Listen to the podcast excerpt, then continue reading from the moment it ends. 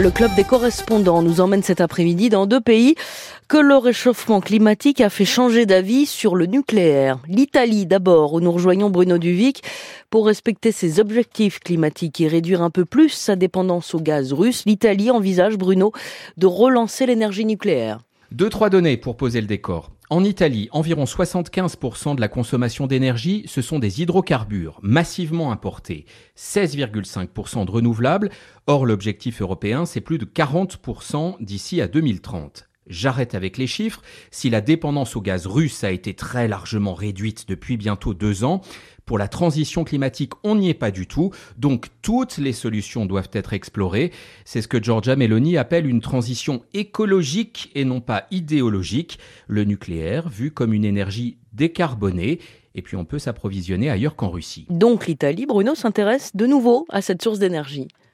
Entre autres, le plan de développement des renouvelables proprement dit, adopté fin novembre, ne suffira pas. Alors oui, il y a la piste du nucléaire. Le gouvernement Draghi avait posé les premiers jalons et au Parlement, en mai, ont été votées deux motions en faveur du retour de l'atome. Cela passerait par des accords avec des pays producteurs, par exemple la France, mais aussi la fabrication maison de petits réacteurs et la recherche sur la fusion nucléaire, l'énergie abondante avec très peu de déchets. Il y a eu le 21 septembre dernier une première réunion de tous les acteurs chargés de faire avancer la réflexion. L'horizon est lointain. Le premier constat, c'est qu'il y a à Rome en ce moment une majorité plutôt pro-nucléaire. Je sens venir un mais, Bruno.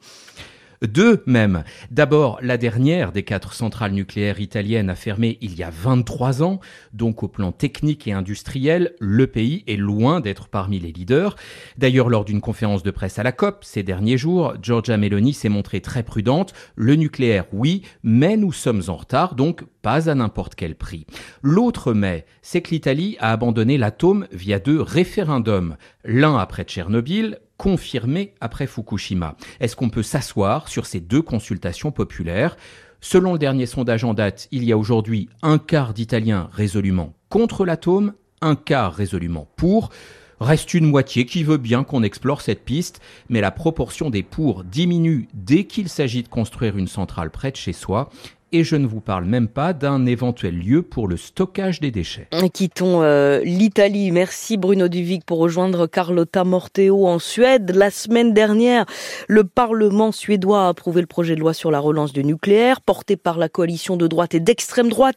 Le retour des investissements dans le nucléaire en Suède est un virage total pour ce pays nordique qui avait décidé de renoncer à l'atome en 1980. Carlotta, euh, comment expliquer ce revirement?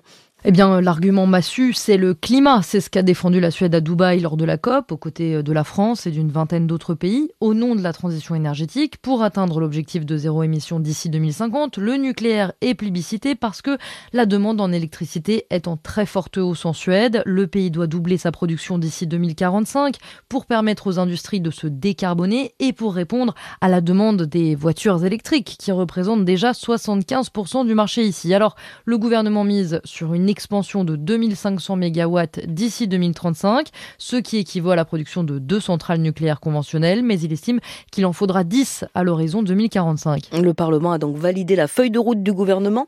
Comment ça va se passer? Alors la nouvelle loi qui entre en vigueur le 1er janvier lève un certain nombre de contraintes. Euh, contrairement à aujourd'hui, les nouveaux réacteurs pourront être construits ailleurs que sur les sites où se trouvent les six centrales existantes aujourd'hui en Suède et les industriels pourront également investir dans de petits réacteurs modulaires les fameux SMR, moins puissants mais plus rapides à construire, une technologie qui n'était pas autorisée jusqu'à maintenant. L'État suédois promet aussi une garantie de crédit de 400 milliards de couronnes pour les projets nucléaires, soit un peu plus de 35 millions d'euros. Bien conscient que ça ne suffira pas à stimuler la production, le gouvernement a nommé un coordinateur nucléaire qui va avoir du pain sur la planche hein, parce qu'il doit proposer un plan de partage des risques entre l'État et les industriels, faciliter les procédures pour accélérer le développement nucléaire, anticiper les besoins de l'industrie en termes de main-d'œuvre, ou encore prévoir l'augmentation des déchets nucléaires à l'avenir. Et est-ce que les Suédois sont favorables euh, à cette relance du nucléaire?